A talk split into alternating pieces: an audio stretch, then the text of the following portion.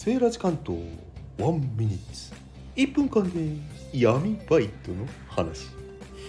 とっても簡単。リスクなし。なんて言葉に騙されてませんか？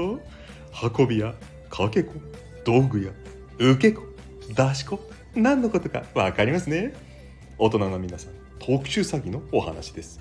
受け子や出し子をやると詐欺罪に問われます他にもあるんですよ。銀行口座の売買とか受け取り。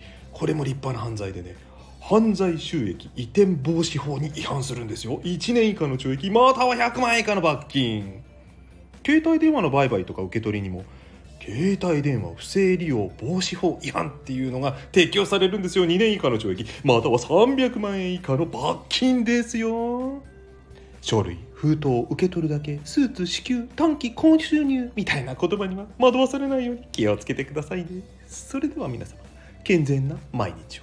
バイバイ。